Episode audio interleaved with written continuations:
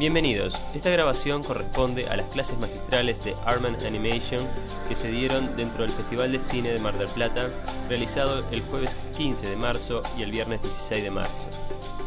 A continuación escucharemos a David Sprongson hablando de Artman y de los proyectos que han realizado y al final encontraremos una serie de preguntas de los asistentes, los cuales son respondidas por Peter Lord y David Sprongson. Más información sobre este evento pueden encontrar en escardo.com. Thank you very much. Now, yesterday Pete talked about broadly the history of the company, and I'm going to talk about kind of more how it's done on the creative side of feature film production. So um, I'm going to show a series of clips. I'm going to talk through some of my clips, uh, and I hope that you'll pick up um, something of the complexity of the creative process that goes into feature film production. And I'm going to do a kind of comparison between Wallace and Gromit, the stop frame approach, and the Unflashed Away, which is a, a computer animation film, um, and how what the similarities are and what the differences are. But first, as it is a traditional thing to do here, at all these things, we show you uh, compilations, a little montage. Actually, it's to wake you up. In England, this post-lunch session is called the graveyard session. Everybody falls asleep after lunch, so you have to wake them up with something. So I'm going to wake you up with this.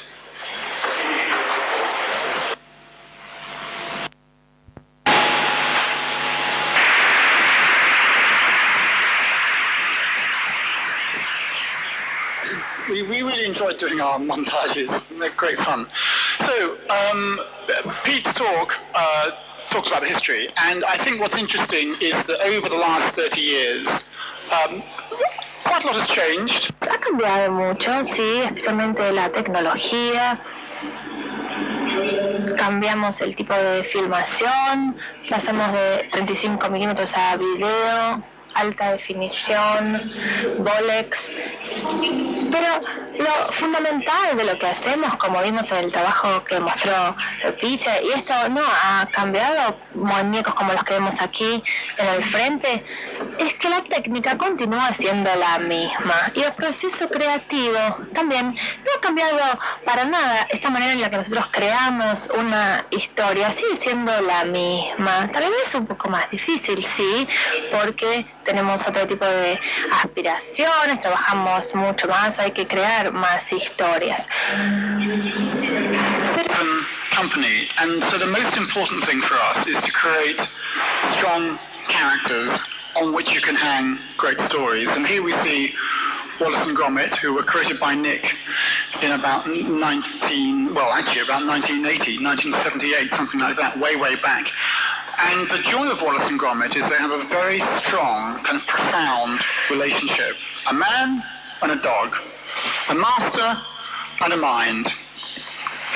And at the end of every story, uh, they end up where they started from. They, they haven't learned anything. They have gone on a journey. They've gone on uh, um, an exciting journey, an adventure, uh, but they end up back together again. And it's our job to take those characters and find another great adventure to go for them to go on. And it's the, writing bit of it, and I, I, this is really the, the thesis of my talk, is the hardest bit. It is much, much more difficult in many ways than actually doing the animation. I mean, that's difficult enough, but actually picking ideas out of the air, having an idea, and then turning it into something that you can see on the screen, uh, which engages an audience, holds an audience, and plays internationally, if you're lucky, is a very, very difficult thing to do. And it takes a lot of time. Um, very roughly, an animated feature film, whether it's a CG film or a stop frame film, takes about five years to make from start to finish. Probably about three or three and a half of those years are spent doing the creative process that's writing, developing, character design, storyboarding, before you get to the mechanics of making it, which is a, a, big thing in its own right. So that's really what I'm going to talk about, is how you get to those, what are the, what are the stepping stones towards full production. So uh, the first thing is the, the, the, genesis of an idea. You know, you lie in bed or you wake up in the middle of the night or over breakfast, you've got a great idea. And that's pretty hard. um, and somehow you've got to convince people with money that it's worth making. Um, in our case, this was DreamWorks on the features, and particularly Jeffrey Katzenberg, who was the creative head of DreamWorks. And you have to pitch. Pitching is you know, selling your story, selling your soul, and the question is, how do you best do that? And now in our business, we like to do that pictorially. You want something that you can stand in front of and actually talk to to, to try and infuse about the story and the characters. So Sam Fell, who was one of our people, came up with this idea of rats. Um, but curious enough, Pete's always had a great fascination for rats, um, so it fitted well with something we might want to do. And he had a kind of African Queen concept. It was, I don't know whether you know, the, familiar with the film African Queen, Bogart and Hepburn, but we swapped the roles over. The idea that a posh upper class rat finds himself in a completely different world that he doesn't expect to be in, which he would have rejected, but finds it full of life, energy, and, and strong relationships. Um, he wants to get back to his normal life because he thinks this place is going to be awful, but what he discovers is it's full of excitement and adventure and love. So Sam had an idea to pitch this, and this is the pitch document that he used um, to pitch to Jeffrey Katzenberg. so it's um, basically a poster. I'm just going to hold it here. Um, you might not be able to see, but basically, it's, the idea was it was a house, a tall house with a penthouse at the top, and this is where Roddy lived. And as he pitched the idea, um, he went down through the house and saw some key elements. He lived the idea that this, this pet rat lived in this golden cage, he lived in a bubble, he was unaware of things going on around him. Um, he originally had um, um, a pair of butlers who were actually pet hamsters in the original story, so that he was a very pampered rat. Um, and I'll just keep playing this down. And you see it's called Hugh. You, you can see on the left-hand side the, the idea of a lavatory going down the pipes into the land below. And as we go down uh, the poster, you get some visual images.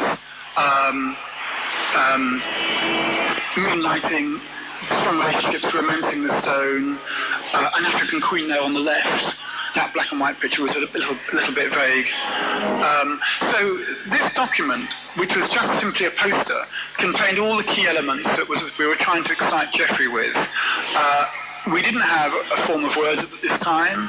This was what we presented to DreamWorks when we said, this is the film we want to make.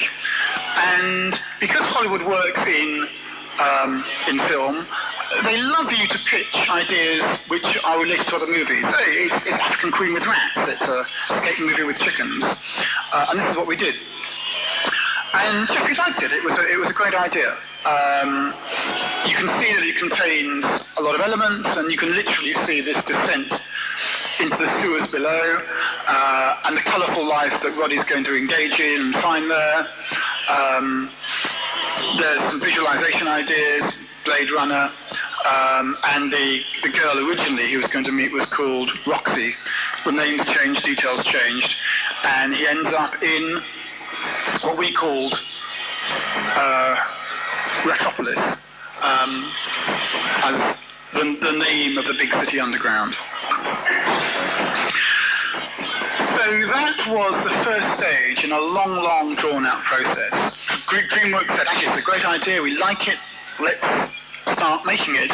And we brought in a couple of writers, um, two very well-known English writers, um, in Frenet and Dick Clement, and they worked with Sam and with Pete and worked up actually a script. Um, they worked up the first draft.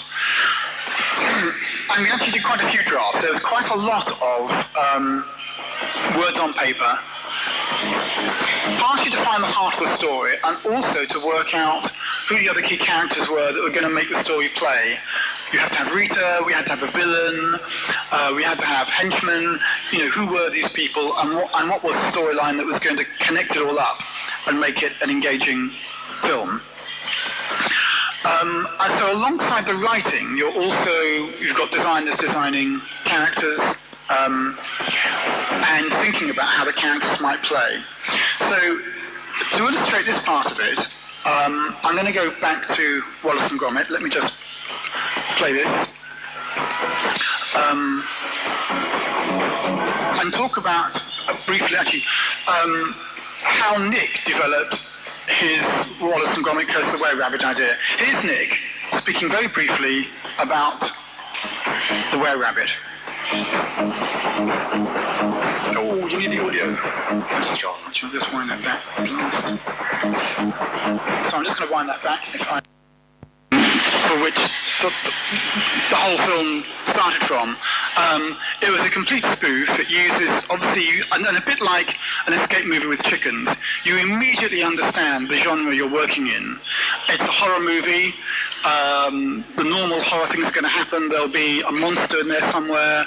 You know, the, the town dwellers will be shocked and horrid, horrified and scared of something.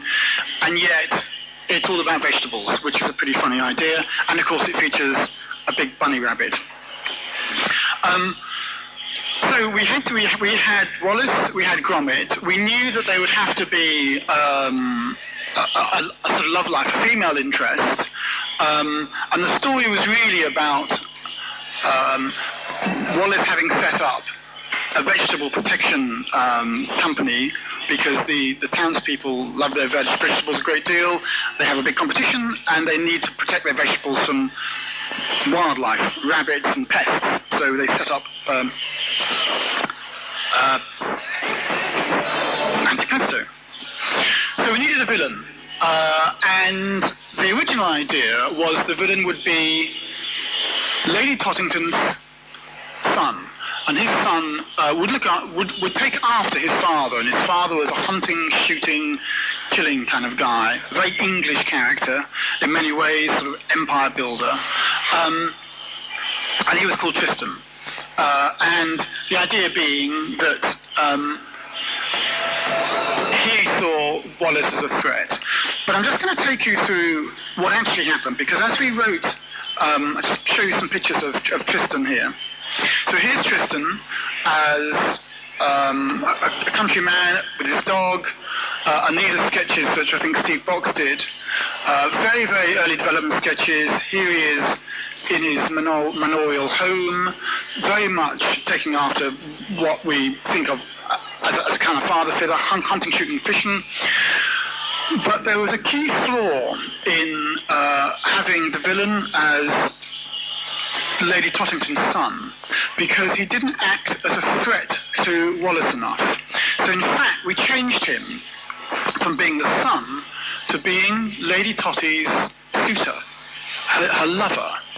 And this became uh, Victor Quartermain, the villain of the piece, who's really after Totty's riches. She's got this big house, comes from a very well-off family, and Victor Quartermain is really after her wealth, and he sees Wallace as a major threat to him being able to get his hands on Totty's assets. Um, so let me run through, uh, that was one of the first key changes that we made with the story. Uh, quite a shift, and here's Lady Totty. These are early development sketches of what Lady Tottington would look like, um, with this ridiculous haircut, very sexy. Um,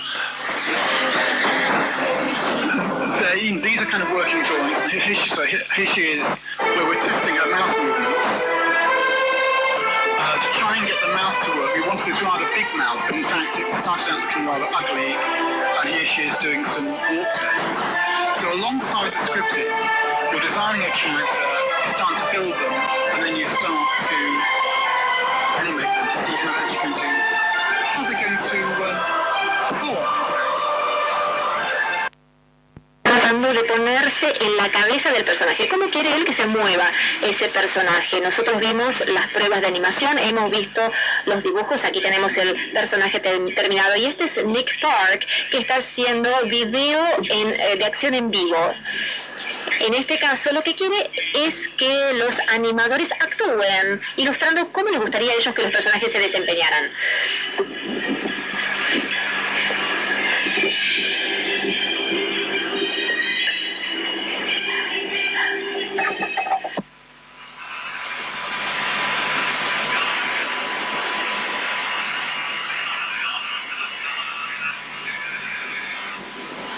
Les voy a mostrar más de eso más adelante. Y hacemos mucho de este trabajo. La idea es tratar de ponerse a la cabeza del personaje, de dónde viene, qué es lo que está haciendo. Y también sirve para informarnos o darnos una idea acerca de qué tipo de voz nosotros quisiéramos darle a cada uno de los personajes, lo cual va a, terminar determinando el actor que vamos a contratar para que le dé voz al personaje.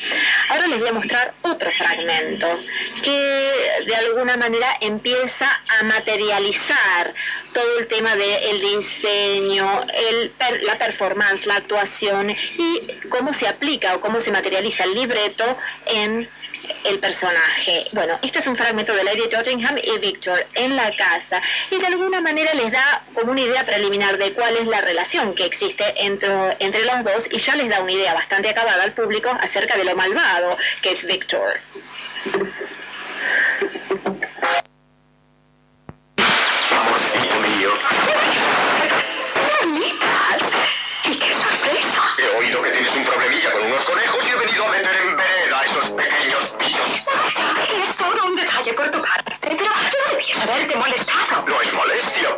Es lo mínimo que este chico puede hacer por su potrilla. No vamos a dejar que una plaga arruine nuestra casita solariega, ¿verdad? ¿Nuestra casita solariega? Nadie piensa en casarse, Víctor. Todo se andará, querida. Primero las alianzas, ¿cómo no? Vamos, Entonces, están los bocetos, las actuaciones de Nick, como ustedes pudieron ver, ver recién, y el aspecto clave de esa relación que existe entre Lady Tottenham y Victor. Bueno, el hombre conejo tenía que exigía un personaje más grande y yo a medida que avanzaba el trabajo creativo se invertía mucho esfuerzo en el diseño y la creación del personaje del hombre conejo. Inicialmente fue una tarea muy laboriosa porque era bastante grande, como ustedes lo pueden ver, eh, más o menos de medio metro de alto, estaba completamente cubierto de piel, pero teníamos que encontrar un sistema de animarlo de forma tal de no arruinar la piel para que esto no se, no se transmitiera en el, en el cuadro a cuadro, que se viera la mano del animador interviniendo. Y aparte, era necesario ponerlo parado en dos patas erguido y también el hombre conejo tenía que correr muy pero muy rápido. Entonces había que tener una actuación muy completa de este personaje. Por eso teníamos que encontrar una forma de darle un elemento de comedia por un lado y al mismo tiempo teníamos que darle una apariencia amenazante a este personaje. Y tuvimos que crear un modelo práctico. Voy a mostrarles algunos fragmentos ahora de cómo llegamos a crear el muñeco final, el muñeco definitivo este hombre conejo. Entonces, este es el movimiento de la boca. En este caso estábamos testeando las expresiones en una cabeza de látex. Aquí pueden ver la misma cabeza cubierta en piel, se pierden algunos de los detalles de esa expresividad. Aquí pueden ver las herramientas que nosotros utilizamos para animar el personaje cómo lo pudimos dotar de un sentido de masa, de personaje voluminoso, gordo, y lo mismo aquí, pero corriendo. Y aquí hay un clip, un fragmento de la película, aquí lo pueden ver en acción, al hombre conejo.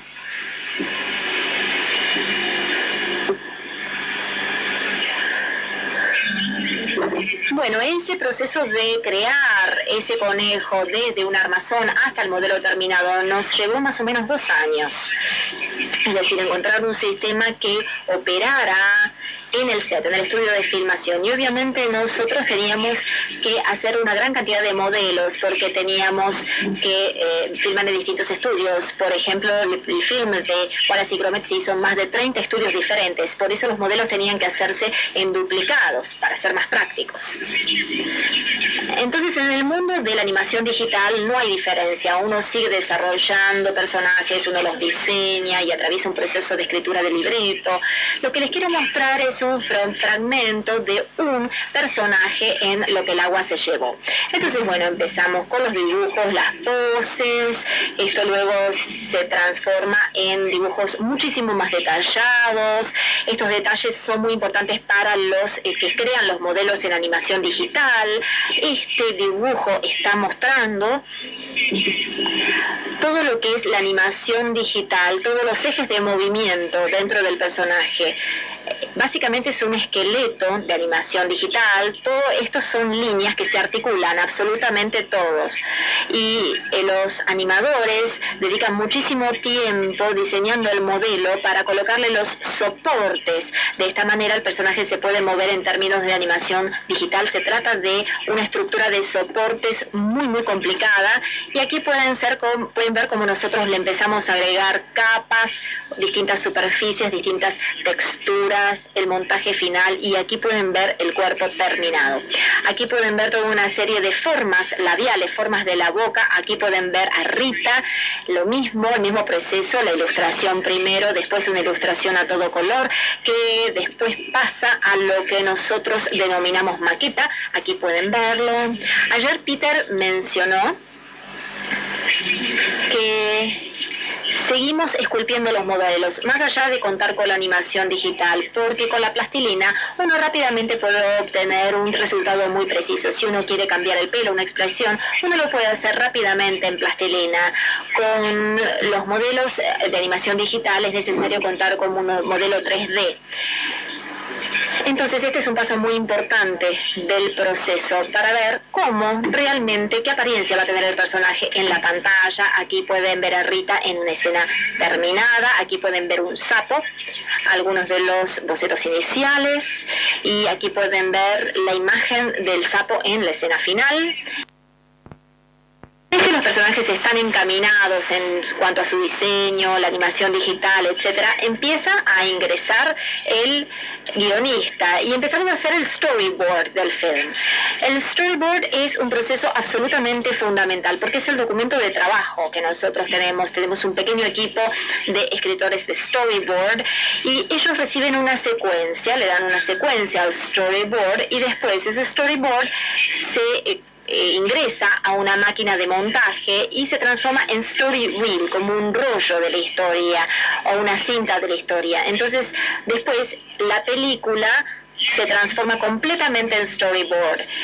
El diálogo se graba, es grabado por los miembros del equipo técnico, se incorpora un poco de música para dar una idea de cuál es el tono o el ánimo, pero el storyboard sirve para dar una idea bastante acabada de cuál va a ser eh, la película. Entonces uno realmente termina dejando de lado el guion y empieza a trabajar con el story reel y el storyboard y esto sirve para cambiar cómo nosotros hacemos las cosas. Ahora yo les voy a mostrar un fragmento de uno de nuestros artistas de storyboard que trabajó muchísimo con el hombre conejo y él les va a explicar el proceso de la escritura de storyboard si ustedes conocen muy bien la película de la batalla de las vegetales, van a detectar una diferencia de la cual está hablando este animador cuando uno va pasando de secuencia en secuencia y lo que realmente sucedió en la película en sí. La batalla de los vegetales es la película en cuestión.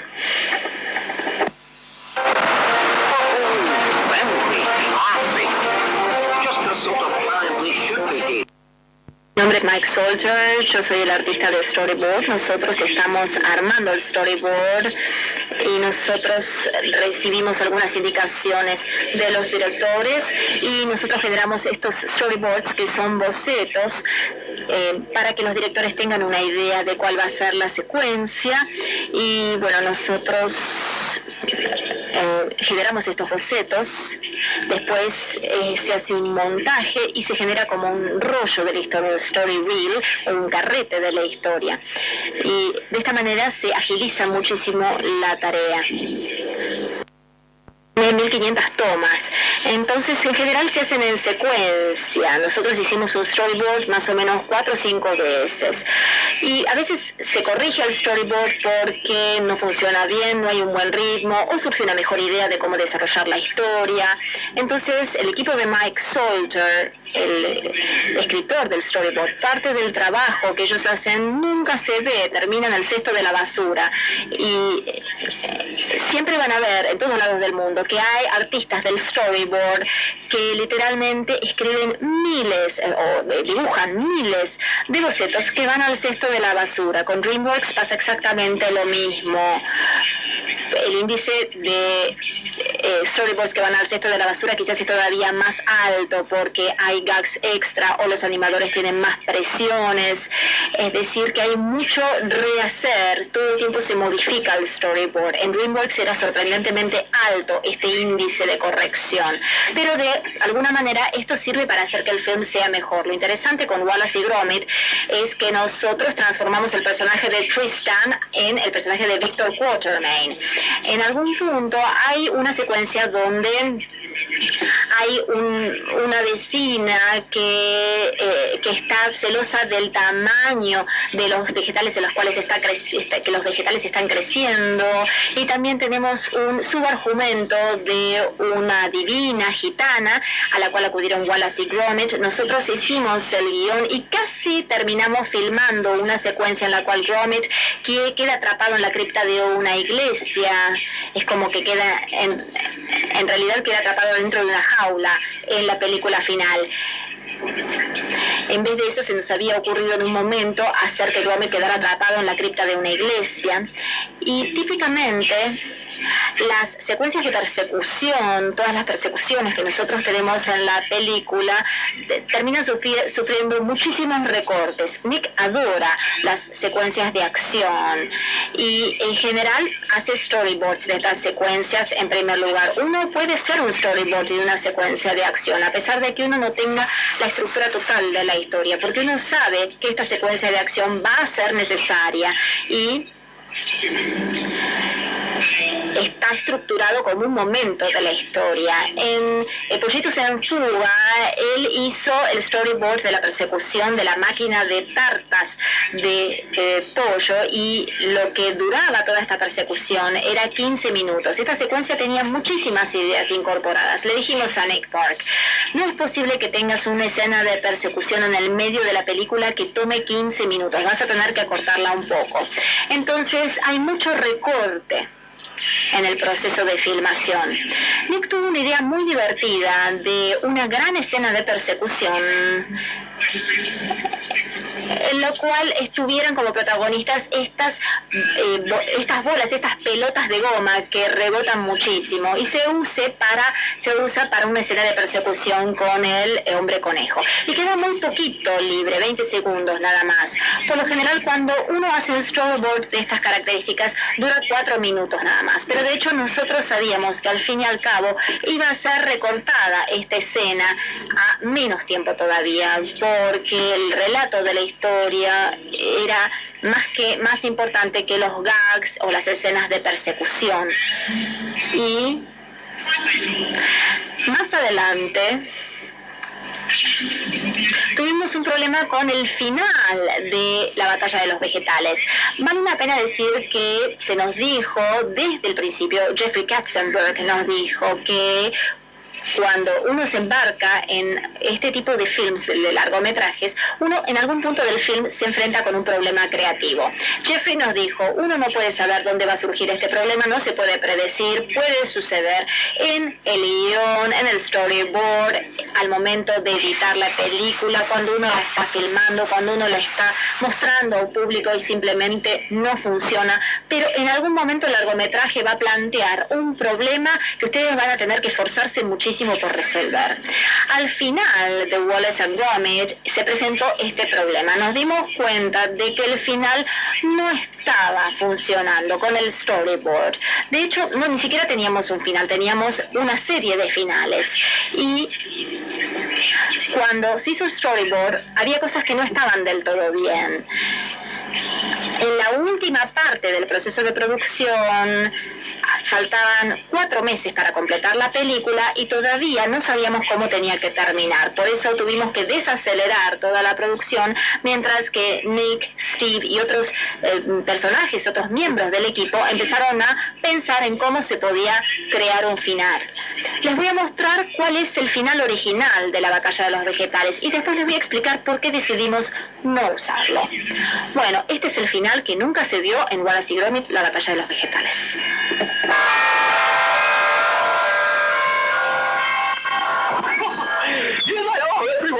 Everyone, the happy couple. Well, I always did like a man in uniform. Thank you very much, sir. Thank you very much.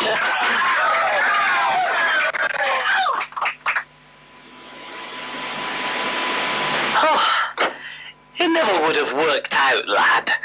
At the end of the day, I, I was just a bit of fluff. anyway, uh, just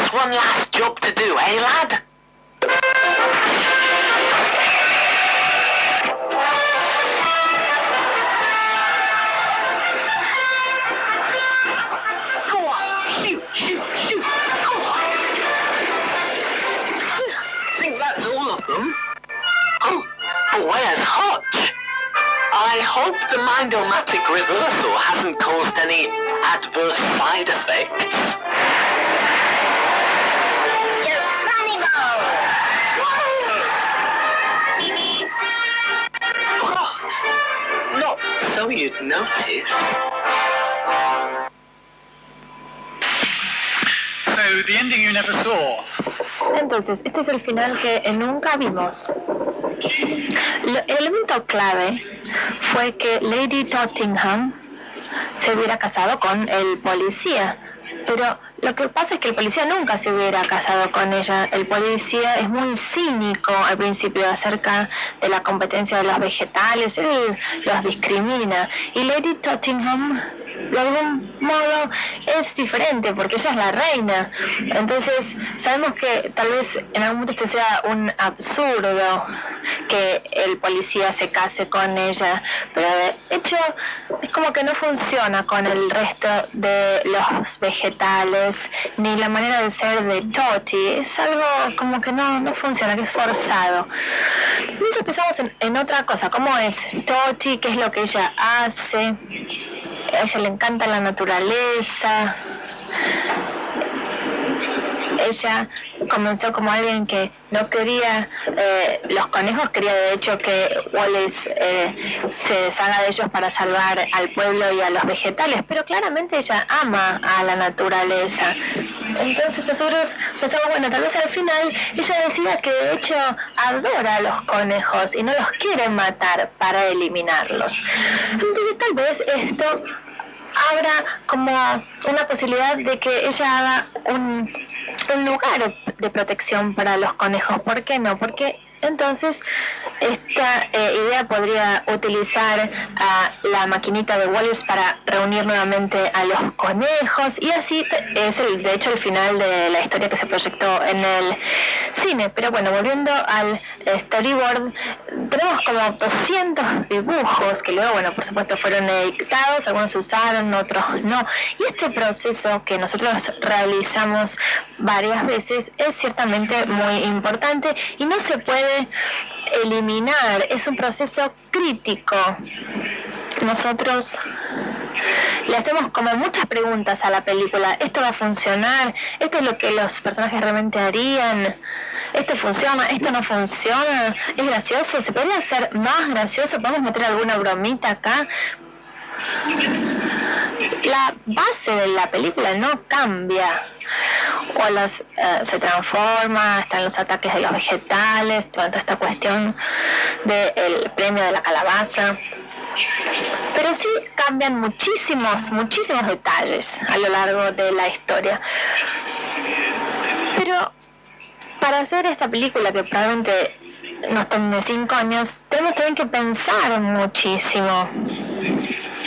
Pete se agarraba la cabeza porque con lo que el agua se llevó había muchísimos cambios todo el tiempo, a cada rato, y llega un momento en que alguien tiene una nueva idea y uno se queda con la idea anterior porque la sostiene hace muchos meses, tal vez eh, luego de oír algo, tantas veces ya ni siquiera parece gracioso, uno no tiene una reacción positiva. Entonces cuando alguien tiene una nueva idea, suena maravillosa, ah, fantástico, una nueva idea.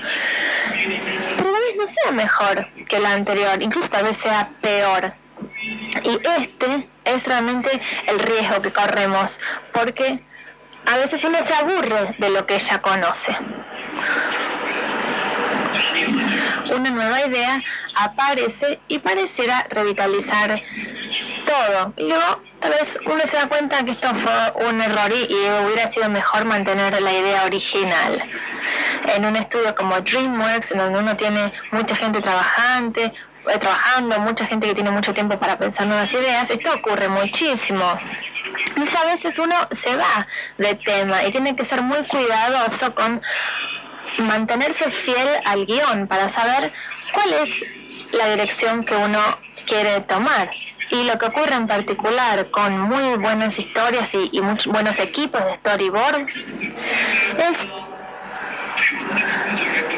que tienen una relación eh, muy cercana a la de director y el equipo de storyboard le puede dar una secuencia al storyboard y darle una dirección totalmente diferente a la que quería el director y luego de unas semanas cuando uno lo ve dice, ¿esto de dónde salió? Si yo no dije esto. Puede, puede ser una tangente muy delicada, pero puede realmente alejarnos de la idea original suele suceder que decimos, podemos pedirles que solamente hagan el storyboard y que sea muy fiel al guion, no hagan ningún cambio salvo que sea avisado. En, por favor, sean fieles al guion, porque si no realmente uno termina perdiéndose. Y también, por supuesto, hay algunas pruebas que se hacen. Lo hicimos con bolas y Gromit y lo hicimos con eh, lo que el agua se llevó. Se. Y la dificultad de estas pruebas visuales es que uno ve, muestra al público trabajo que no está terminado. Y otra parte que se muestra está en storyboards y que es la parte final de la historia. Para la audiencia, a este público nosotros elegimos para mostrarles primero la historia, es muy difícil y la reacción suele ser bastante negativa porque hay una respuesta al storyboard que es negativa porque no, no lo siguen, no lo entienden. Entonces en la historia todos mm, no, nos ponemos mal porque pareciera que la película no funciona, aunque uno sabe en el fondo que va a hacer que funcione. Y esto puede ser bastante perturbador a veces este tipo de test pueden ser malos para la salud. Y es cierto, hay que interpretar la respuesta muy, muy cuidadosamente. Nosotros tenemos eh, una audiencia determinada, tenemos que evaluar esa respuesta emocional y a veces podemos ignorar algunos detalles que son importantes.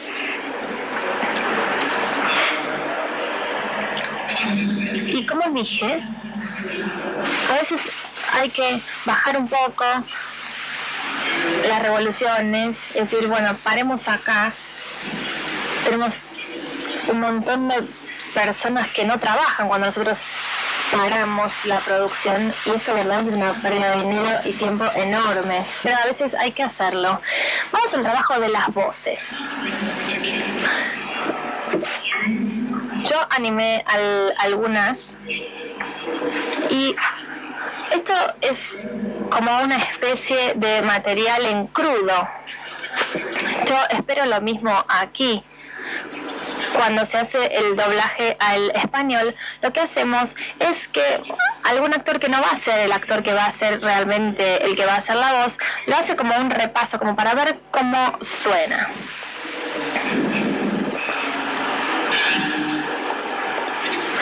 Es realmente muy interesante trabajar con ellos.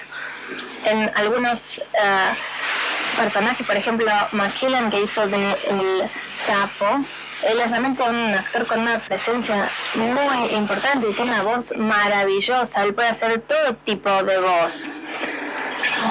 Y cuando nosotros hicimos eh, la evaluación de su trabajo, pudimos ver que él era maravilloso. Eh, hay un debate a veces. Uno no sabe si quiere una estrella que va a ayudarnos a promover la película o si quiere un actor que pueda hacer una voz increíble. Y en el Reino Unido tenemos un poco de cada cosa, pero en el caso de Wallace y Gromit lo que ocurre es que el actor ah, principal, Sales, que ahora tiene alrededor de 86 años.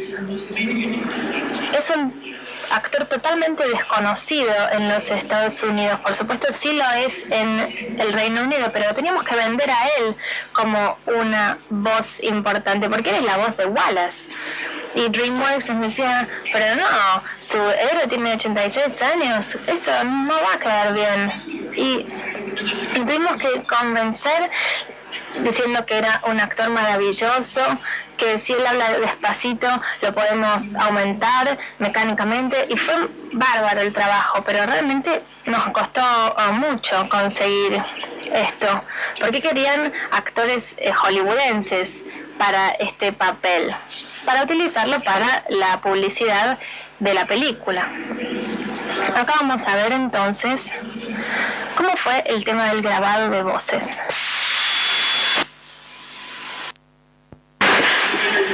Entonces aquí pueden ver cómo los actores se involucran en todo este tema. Y hay una gran cantidad de actores muy buenos que disfrutan muchísimo su trabajo con voces, porque obviamente desempeñan roles que nunca tendrían si tuvieran que aparecer ellos mismos con la cara en la pantalla. Por ejemplo, Ian McKellen haciendo de sapo, lo puede hacer como pantomima, pero no más que eso.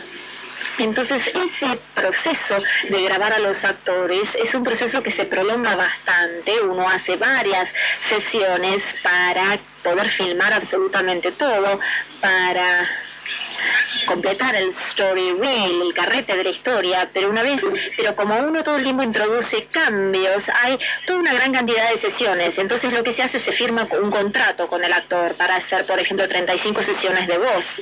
Y probablemente se utilizan todas estas sesiones, se gastan todas, sobre todo hacia el final, cuando uno empieza a afinar los detalles del diálogo y los gags verbales, entonces uno lo llama al actor y le dice, mira, me gustaría que dijeras esta línea ahora para este fragmento. A medida que uno va adentrándose en las etapas finales de la producción, hay mucha regrabación para afinar al, al detalle el diálogo. Entonces eso se transforma en la materia prima para los animadores. Después sirve de inspiración para ellos. Ellos son artistas de la actuación, sobre todo en el ámbito del stop frame, de esta animación cuadro a cuadro, en donde uno pasa del cuadro 1 al cuadro 100 y dependan muchísimo del hecho de utilizar un diálogo que sea de buena calidad. Aparte, tienen un sistema en su estación de trabajo en el cual tiene incorporado el diálogo y ahí pueden ver cómo se pronuncian las palabras y cómo se empiezan a actuar las palabras. Ahora les voy a mostrar un fragmento de cómo los animadores incorporan mentalmente la actuación del el personaje. Aquí pueden ver el storyboard de un video de acción real en vivo y después vamos a ver un fragmento terminado. Antipesto, están aquí, su señoría, mis queridos, están a salvo. ¿Qué trabajo maravilloso han realizado? Este es el video de acción en vivo, LAB por sus siglas en inglés.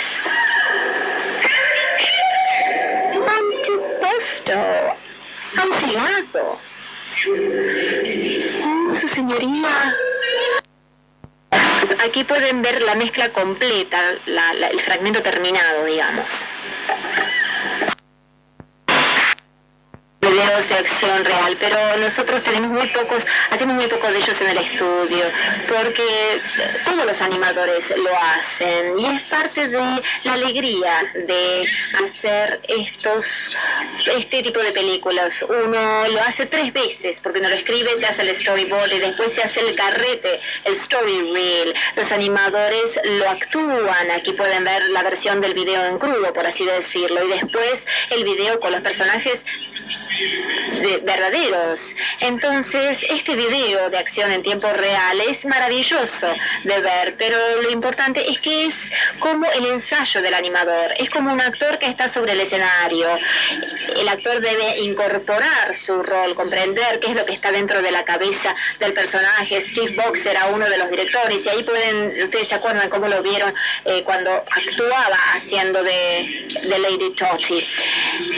Los otros animadores hacen la misma cosa para poder incorporar en su psiquis el lenguaje corporal que el personaje tiene que utilizar. De la misma manera como un actor ensaya su actuación y incorpora, hace suyo al personaje. Lo que es interesante es que por razones logísticas, la mayoría de los animadores tienen que animar la mayor parte de los personajes. Puede ser que haya algunos especialistas, por ejemplo, los que se especializan en Gromit solamente, pero para los fines de la logística es necesario que los animadores puedan eh, incorporarle actuación a cualquiera de los personajes principales. Entonces, por eso sirve tanto todos estos videos de acción en vivo. Y nosotros hacemos de la misma manera nuestras producciones para televisión. Parece bastante tonto, pero es es, algo que realmente surte efecto, da mucho resultado. Hablando de logística, es una película de 8 minutos, eh, de 80 minutos, perdón, es de más o menos 1500 pero a veces uno se cansa de ese efecto porque eso es obvio, uno puede hacer todo lo que quiere, pero lo importante es tener una buena historia. Entonces, eh, cuando estamos hablando de animación digital, lo que nosotros queremos es una buena historia y que la tecnología esté en segundo lugar, como un asistente. Los detalles son muy importantes. A veces es fácil olvidar esto, olvidar que lo importante es la historia y que la animación digital viene en segundo plano. Voy a mostrar algo ahora, unos minutitos de lo que el agua se llevó para mostrar los procesos involucrados. Bien. Picha, te invito a subir. Y entonces ahora vamos a contestar eh, preguntas. No sé, me imagino que va a haber un micrófono en la sala que les van a acercar a las personas que quieran hacer las preguntas. Hay una mano atrás.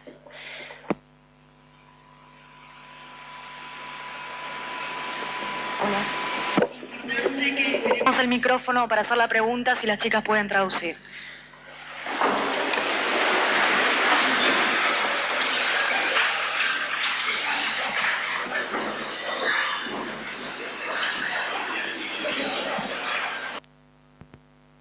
Gracias por venir a Latinoamérica a compartir con esta generosidad inmensa el trabajo maravilloso que hacen eh, lo que les quería preguntar es, primero voy a hacer una pequeña introducción.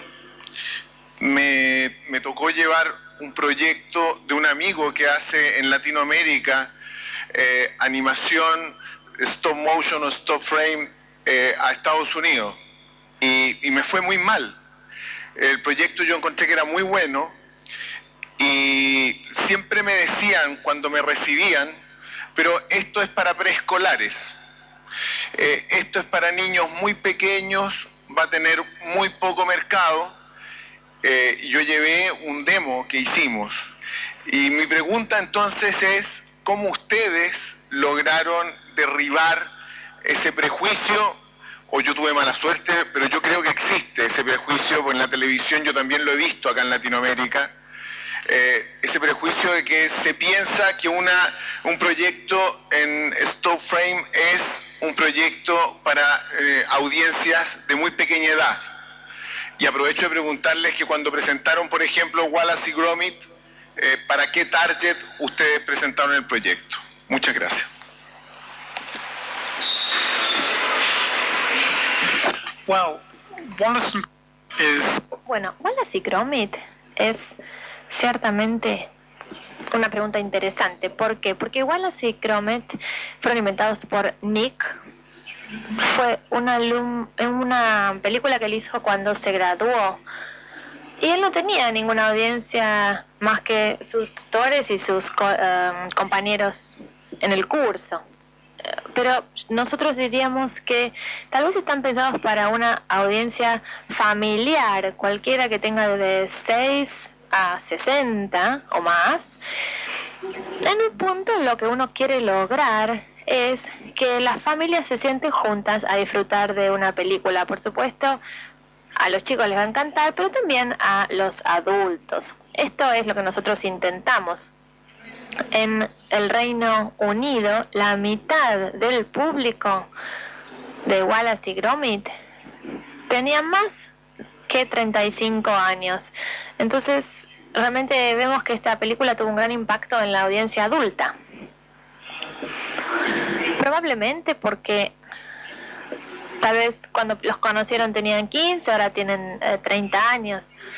Pero nosotros sí pensamos en un público determinado, pero intentamos ser bastante amplios con esto. Y tenés razón, a veces eh, animación tiene este prejuicio de que es solo para los niños. Esto está cambiando, pero es difícil. Peter eh, dice, creo que de hecho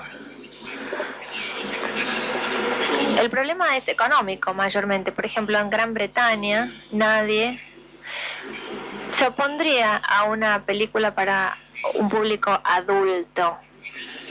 Y si tuviéramos un proyecto así, seguramente podríamos llevarlo adelante. Pero el problema es que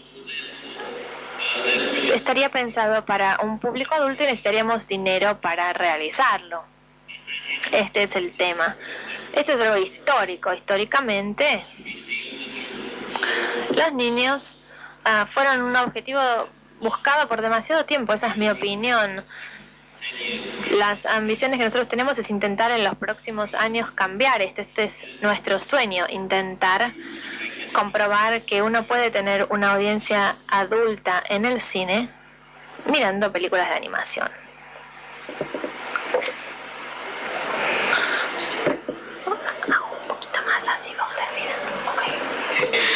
I want to know about the future. What... Quiero saber acerca del futuro. ¿Cuáles son sus proyectos para el futuro? ¿Qué es lo que están haciendo ahora los estudios? ¿Cuáles serán los siguientes proyectos? ¿En qué están trabajando?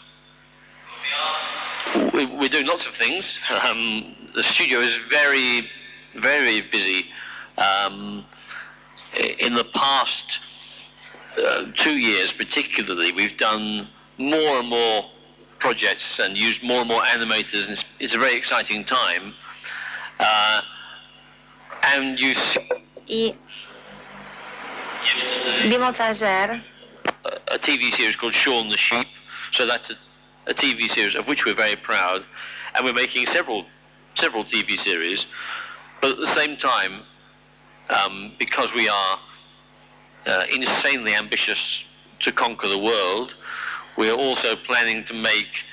We, we've, we've got four ideas for feature films, good ideas, which, which um, the, the, reality is we won't make all four. That's very unlikely. But uh, I seriously hope to make two of those, and I hope to make a series of films over the next, you know, ten years. And because some of you will have heard that we're no longer in business with, with DreamWorks, and this, is, I must say, is quite a liberating thing, and it means we can consider projects which previously we wouldn't have been able to consider. Another, we're doing another Wallace and Gromit project. Um, so we're, you know, very busy. There's a lot. There'll be a lot coming out over the next few years for you to enjoy.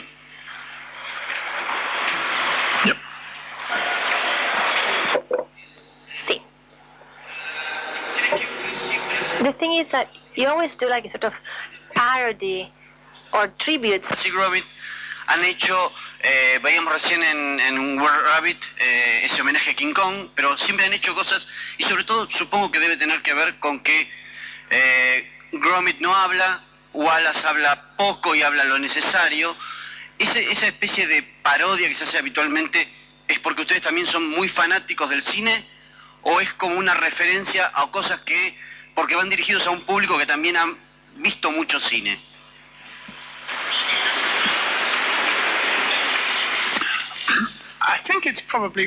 Creo que probablemente sea todo esto combinado. En el caso de Nick, a Nick le encantan las películas, le encanta el cine y tiene muchas películas en la cabeza. Y es interesante con Wallace y Gromit porque tienen que ver con un poco una cosa detectivesca como en Sherlock Holmes, hay algo de género aquí y no tenemos mucho más más interés que este, bueno, salvo tal vez un poquito en el caso de Pollitos en Fuga, esta idea de escape, pero es muy divertido realmente y lo interesante es que la audiencia sabe eh, ciertas cosas que van a obtener. Cómo es la película, podemos utilizar un montón de elementos de la narración de cuentos y ah, divertirse en este contexto. Creo que un día se nos acabaron los géneros, pero eh, Wallace y Gromit y la guerra de los vegetales tiene referencias a muchísima cantidad de películas y tal vez no es que hayan sido forzadas, pero sí lo que mencionas de King Kong ciertamente es así y tal vez algunas otras cositas. Las eh, escenas de escape o de persecución son en alguna medida diferentes. Sí, no sé, creo que ya está, ¿no? Bueno, el hecho es que los realizadores a los realizadores nos encantan los clásicos, por supuesto, y los llevamos en la conciencia, como cualquiera hoy en día que absorbe las películas. Es como un tributo más que nada. Y como dice Dave, agrega diversión, porque uno está refiriéndose a algo que el público conoce. Pero no creo que este tipo de largometraje deba ser una parodia para nada. Las películas deben tener cierta fidelidad consigo mismas y uno tiene que crear su propio género.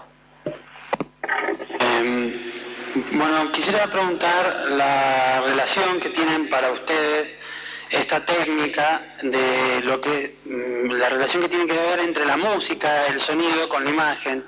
Por ahí suele pasar que en la Argentina eso mucha en cuenta no, no hay, o ahí música original. Básicamente la música original y cómo la proyectan o cómo la van pensando en medio de todo este proceso creativo que han podido plantear y que hace uno desde este punto de la- del mundo a, que genera una gran admiración. Básicamente es eso, de cómo van pensando sonoramente y si trabajan con algún compositor que tiene alguna técnica o ustedes conocen su técnica compositiva para esta clase de películas. Gracias.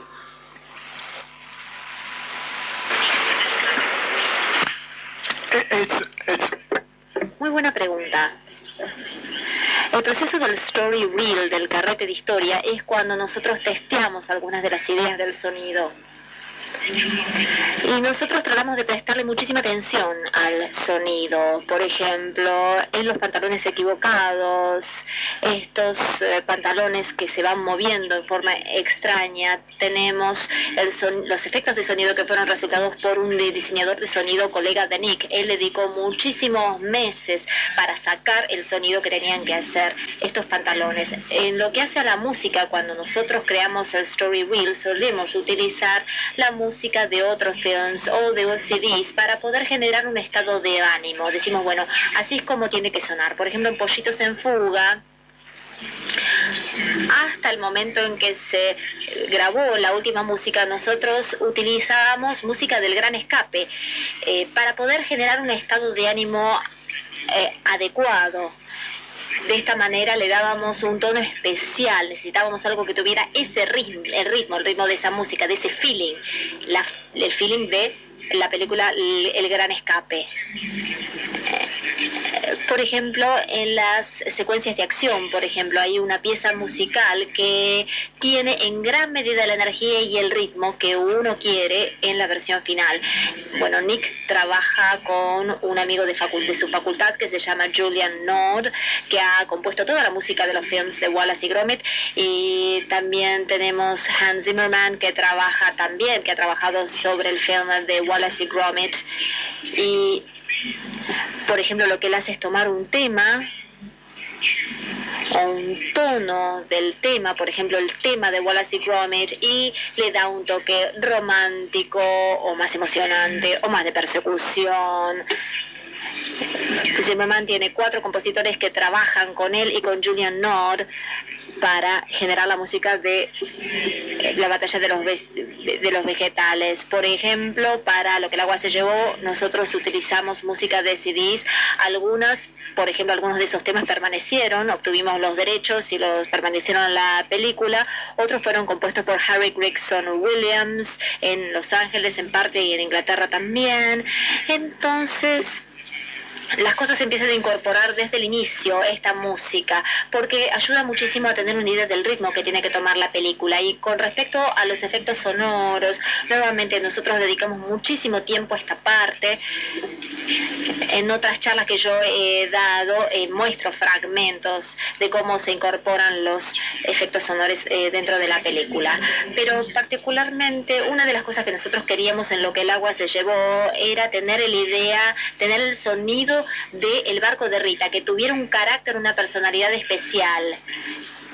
El sonido de Los Ángeles se mezcló en los estudios de la Fox, pero nosotros indicamos, bueno, este personaje tiene que ser muy divertido, por lo tanto los sonidos que la acompañen tienen que ser muy buenos, es necesario dar un sonido real, pero que al mismo tiempo tenga un toque de fantasía. Tiempos de producción para poder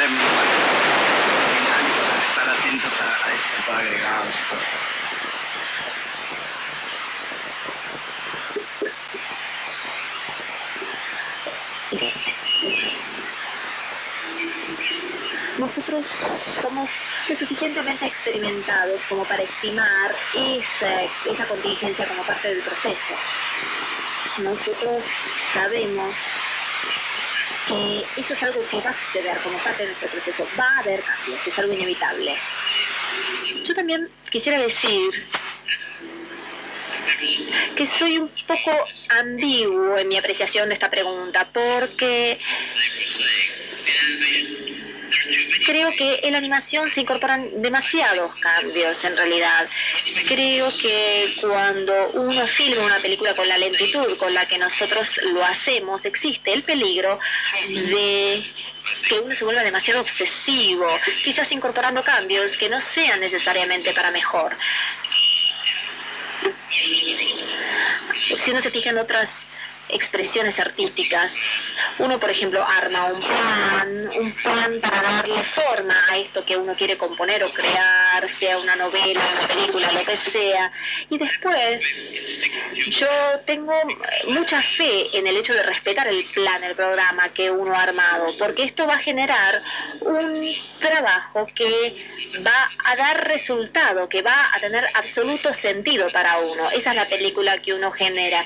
Existe un cierto peligro en cambiar todo el tiempo de variables a medida que uno va avanzando.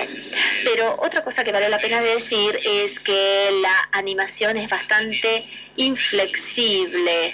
En, una película convencional uno puede aportar muchísimo a través del montaje, uno puede cambiar el argumento con total libertad. Entonces la única recomendación sería que lo repienses tanto como sea posible antes de empezar a filmar.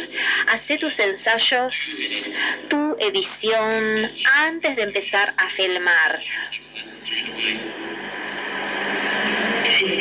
Creo que otra cosa que vale la pena decir es que por ejemplo, en el trabajo televisivo que nosotros hacemos, los plazos son mucho más ajustados, hay menos presupuesto y lo que uno suele descubrir es que por ejemplo, uno está armando una serie para televisión, la serie es bastante buena, pero realmente uno empieza a comprender de qué se tratan los personajes y cómo funcionan mejor las ideas cuando uno termina la primera serie o la primera temporada. La segunda temporada suele ser mucho más fuerte porque uno contó con este periodo de ensayo anterior, pero uno no puede rehacer lo que uno ya hizo, lo hecho, hecho está así es la vida. La diferencia es que uno está comparando 50 millones de dólares, que es lo que se invierte en un largometraje, y quizás el presupuesto que se maneja para 26 capítulos de televisión es de un millón de dólares nada más. Es decir, que la inversión para un largometraje es mucho más grande y en los largometrajes puede haber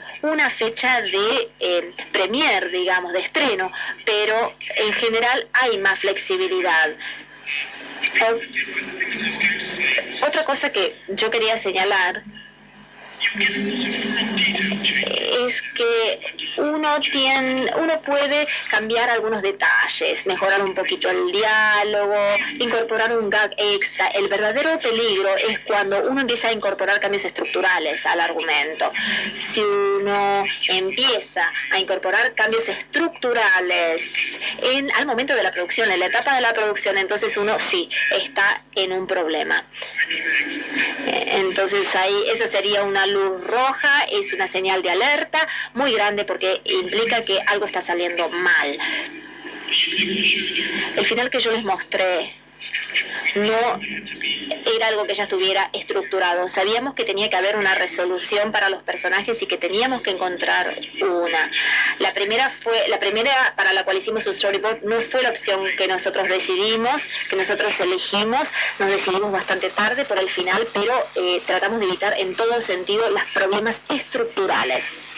La pregunta sería esta: dentro de las de los grandes estrenos a nivel mundial que se hacen de cine de animación, eh, contamos por ahí con DreamWorks, Pixar, como, como las que llegan a, gran parte del mundo, y me preguntaba si eh, ustedes se sienten en algún momento en competición eh, con alguna de estas empresas.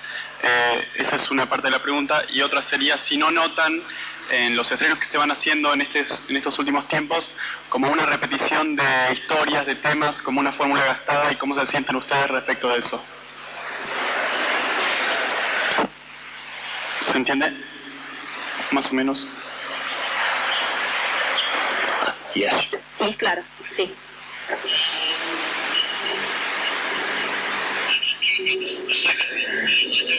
Voy a hablar de la segunda pregunta primero. Lo que me sucede es que en el pasado, hace dos, en los últimos dos o tres años, ha habido toda una serie de largometrajes animados eh, realizados por parte de todos los estudios estadounidenses y a mí me parecen terriblemente reiterativos. Están todo el tiempo haciendo la misma película, obviamente no es exactamente la misma película, pero el estilo que se utiliza se toma una historia, por lo general suelen ser animales, los personajes, eh, se genera un, o se señala algo, una moraleja, se relata una historia extraña y después se decora con actividad frenética por parte de los personajes, muchas bromas, yo creo que ha habido muchas películas eh, de esa naturaleza que se han estrenado recientemente y sí, sin duda es algo muy repetitivo, muy aburrido y espero que los de Hollywood estén avergonzados acerca de lo que han hecho y que empiecen a hacer películas diferentes. Con respecto a la primera pregunta de, esto de sentirnos en competencia ¿no? con las otras productoras, el año pasado, por ejemplo, más hubo más de 20 películas animadas que se estrenaron. Algunas no tuvieron una performance muy buena. A veces uno está compitiendo por espacio en sala, eh, pero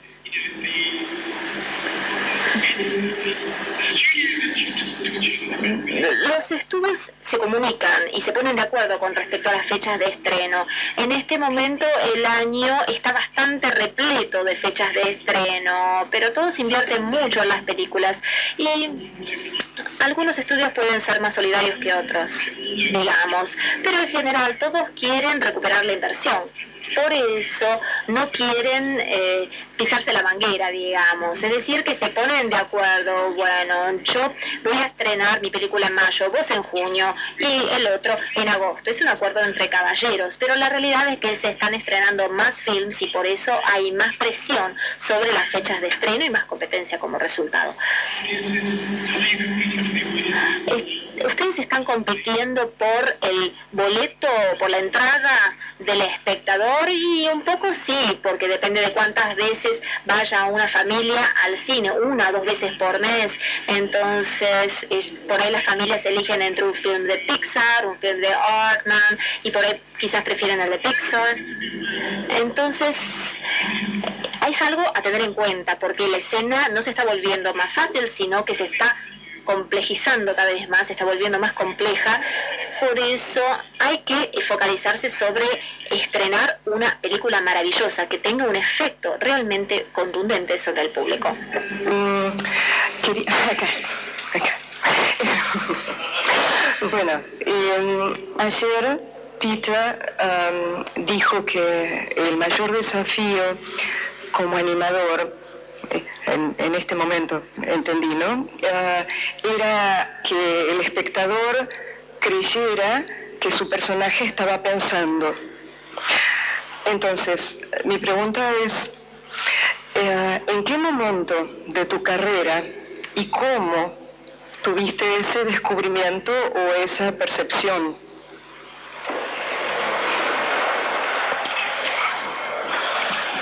Uh, Otra cosa acerca de la que me, de la que hablé ayer fue acerca de utilizar bandas sonoras naturales, verdaderas, y nosotros mostramos un poquito de la primera película que, la primera película que habíamos hecho de ese estilo en la década del 70, en el 77. Yo creo que fue el hecho de escuchar las bandas sonoras del mundo real que me dieron la, que me dio la clave acerca de la necesidad de esto. Cuando uno se topa con una banda sonora natural, naturalista.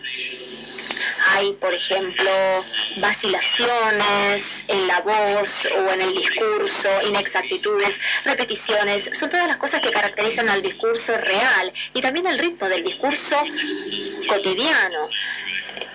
Cuando uno escucha la banda sonora una y otra vez, cuando uno la va escuchando y la va analizando, uno como animador se posiciona directamente en la mente del hablante.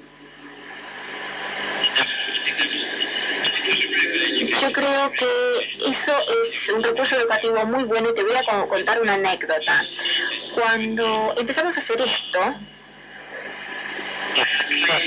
yo tenía una cabeza de plastilina de este tamaño más o menos y fui a una juguetería y compré eh, unos un, eh, ojitos de osito de peluche, el típico ojo de oso de peluche. Y dije, ah, qué bueno que está. La cara era parecía de carne y hueso y los ojos eran bastante brillantes y me pareció bárbaro. Entonces animé una línea de diálogo con esta cara que cerraba los párpados, los abría y hablaba. Y me pareció que era horripilante, que era una pesadilla. Este era el resultado, parecía una película de zombies. Ese fue el resultado de eh, este experimento con la cara.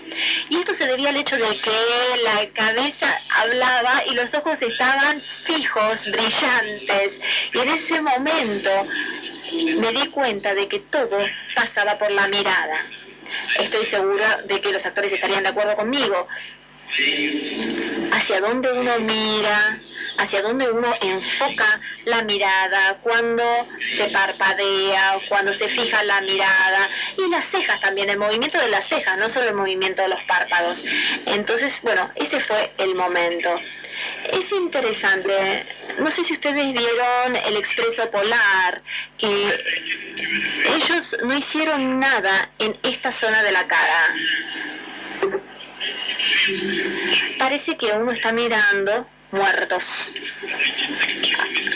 Porque se les escapó completamente la parte crítica, la parte fundamental del rostro, que es esta parte que les acabo de mostrar.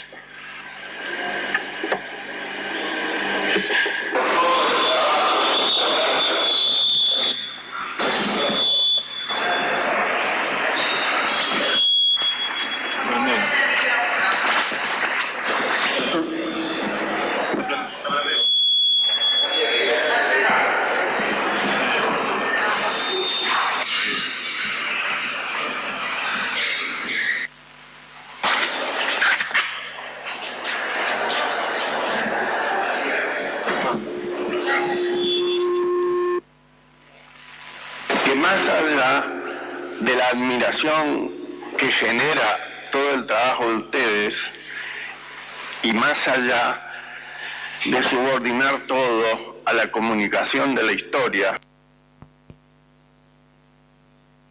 Interesante que haya hecho esta pregunta. Porque yo trabajé mucho con la fotografía para el estudio en el pasado y teníamos gente trabajando muy buena y todavía ellos trabajan con nosotros. Y este era un tema que nosotros eh, teníamos muy presente en lo que el agua se llevó. Nuestros directores de fotografía, uno en particular que también trabajó en Pollitos en Fuga, pensaba que lo importante era que el proceso de producción no tuviera este rol en sentido de que nadie debería tener la responsabilidad de la composición en animación digital a través de la luz, un efecto de bloqueo, de graduación, ya que todas, todos los elementos clave de la fotografía deberían estar dejados al director y no tan distribuidos en tantas personas, tantos departamentos y de, por esta razón no había continuidad. Nosotros tenemos un eh, eh, particularmente una parte de nuestro staff que está, eh, está involucrada con anim- animación digital. Por ejemplo, la luz en animación digital es realmente muy importante porque uno puede tener algún tipo de luz para los ojos del personaje, pero la puede uno apagar, puede aumentar la sombra, aumentar la efectividad, puede hacer millones de cosas con este tipo de manejo de la luz. Y si hay un ah, fotógrafo para cine que es buenísimo, las puede utilizar a su favor.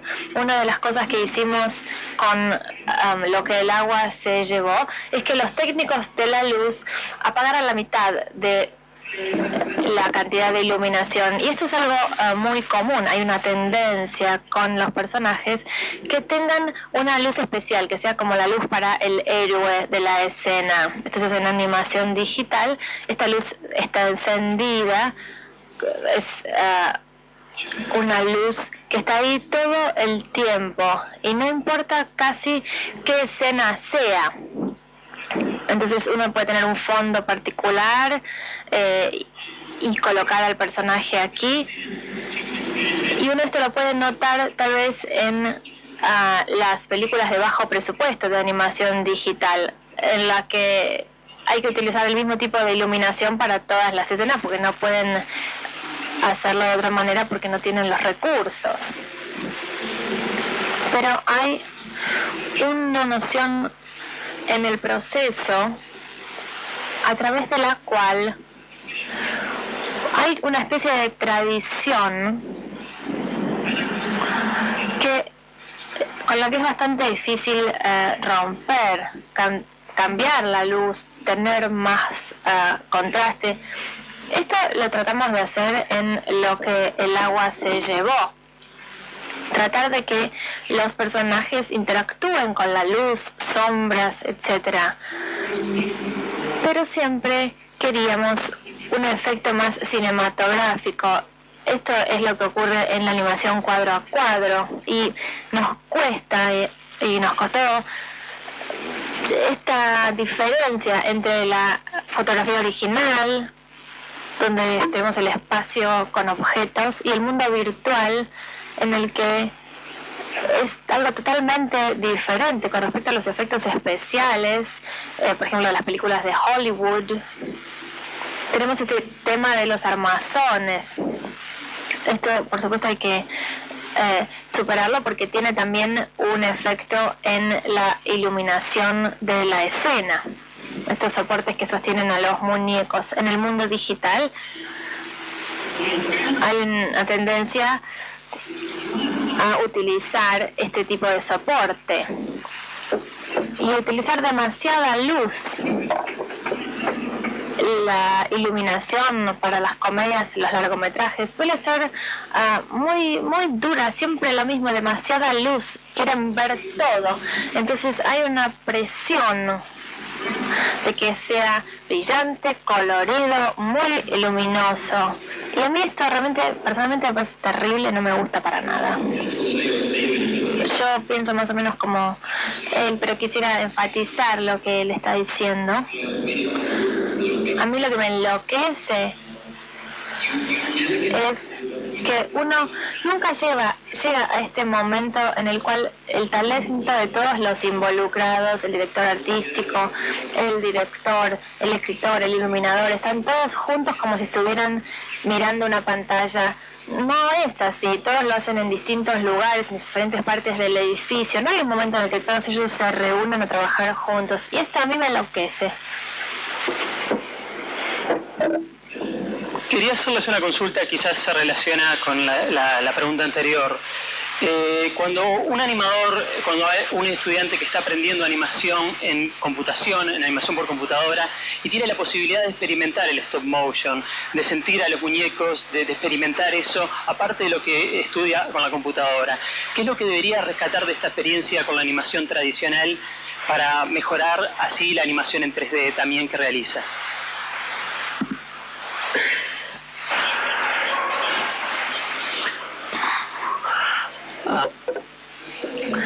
Yo realmente no creo que tenga sentido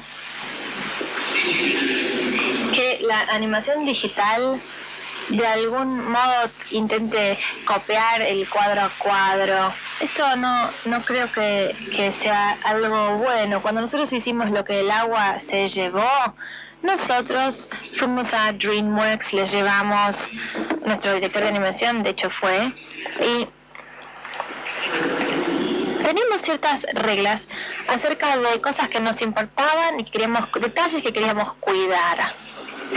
No me acuerdo muchos en este momento, pero... Ah, a ver, voy a decir primero que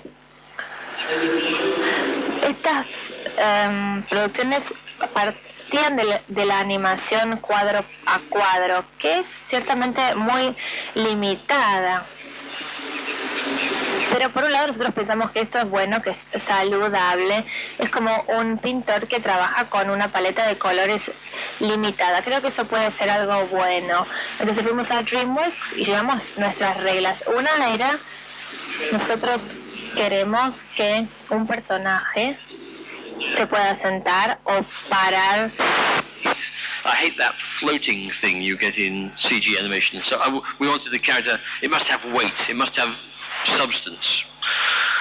The most important single thing, I think, was um, uh, not about animation, but about just about creative choices. Really, was to say to the the animators there, please don't animate so much. Please do less. Do less, uh, because they had an instinct in CG to make the puppets, no, to make the characters move the whole time because they could. One thing is they did it because they could. The other thing is it was like um, they weren't acting; they were just distracting the viewer. They were jumping around on the screen, gesturing. So every line of dialogue was accompanied by a gesture of the hand or a nod of the head or a gesture of the body. Everything, gesture, gesture, gesture, gesture, gesture.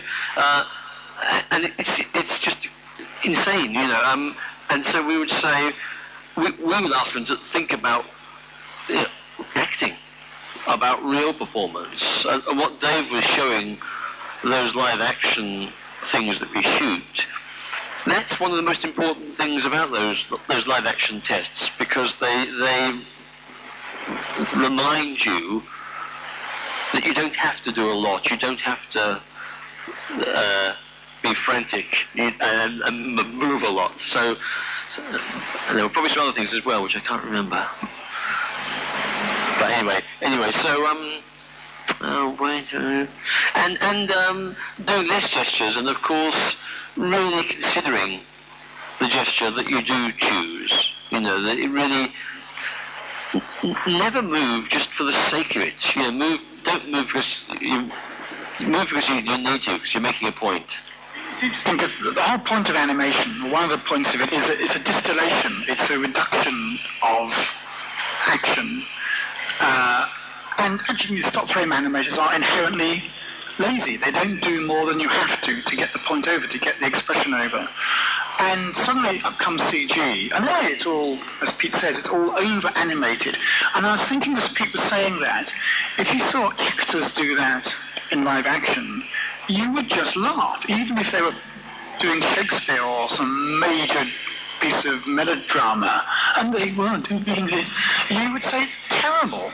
So why does it happen in CG when in fact the whole point is all I need to do is to lift my eyebrow and you've got it, and nothing else. And I'm often reminded by a scene in A Matter of Life and Death, very famous feature film where there's an actor called Raymond Massey who's playing God. And high up on a, uh, a plinth, overseeing uh, actually a lot of soldiers. It's interesting film. He does nothing. He just stands there, but his presence is absolutely mind-boggling. The authority, the strength, the power that he holds by just standing still was fantastic. And people kind of forget that, you know, the less is the more very often. Was just animators are lazy, uh, uh, and it's true. Well, I think it's true.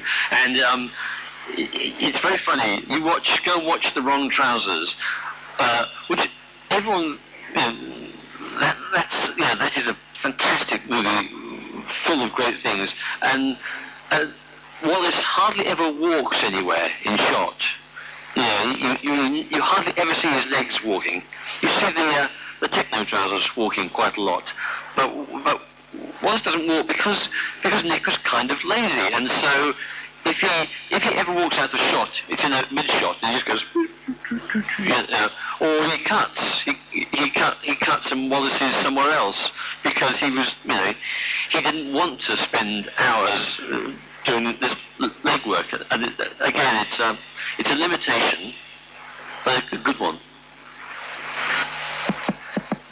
Hola. Bueno, I'm sorry to interrupt. Unfortunately, we are running out of time. Uh, the last question. Yes. Hello.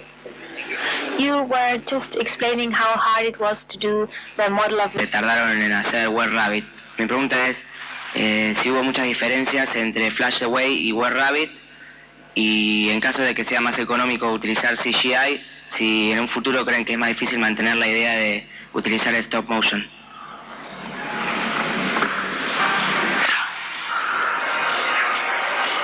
In the instance of Flushed Away and Were Rabbit, Flushed Away was by no means cheaper than the Were Rabbit movie by a factor of about three.